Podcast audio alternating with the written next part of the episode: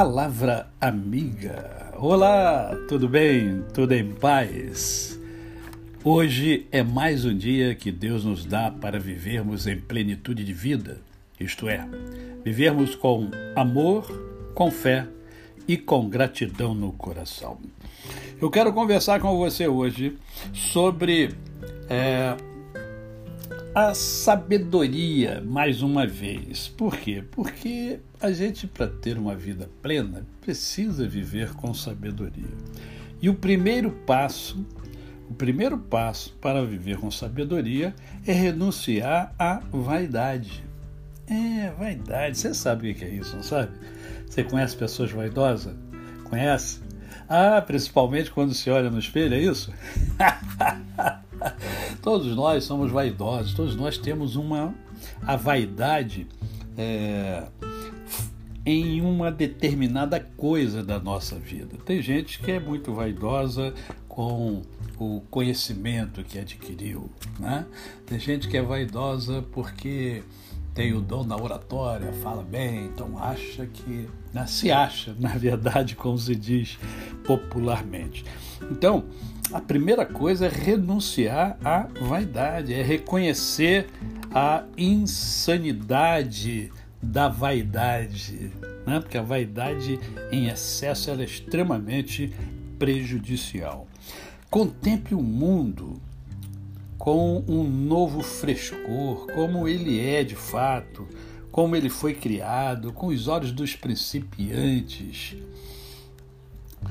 Saber que você não sabe e estar disposto a admitir isso sem desculpas, sem acanhamento, é ser forte de verdade e preparar o terreno para aprender e progredir em qualquer atividade.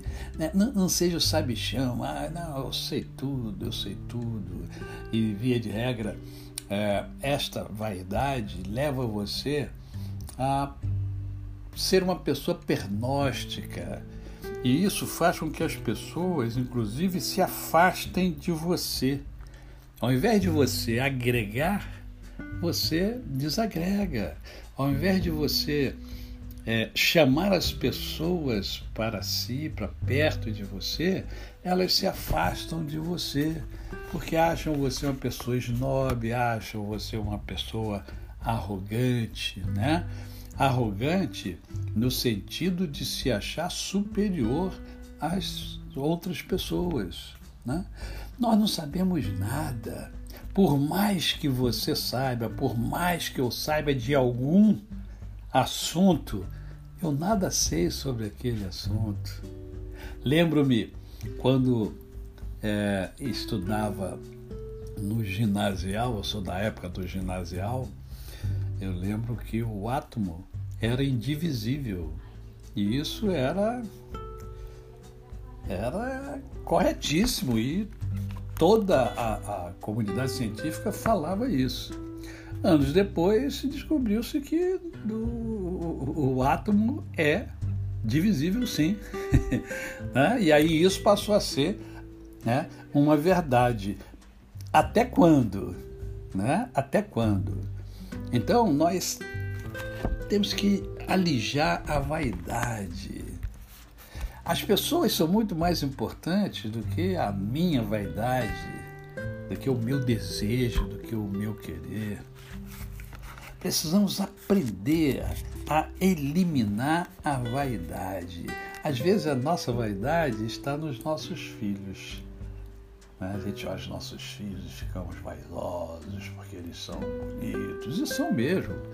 Os meus filhos são lindos.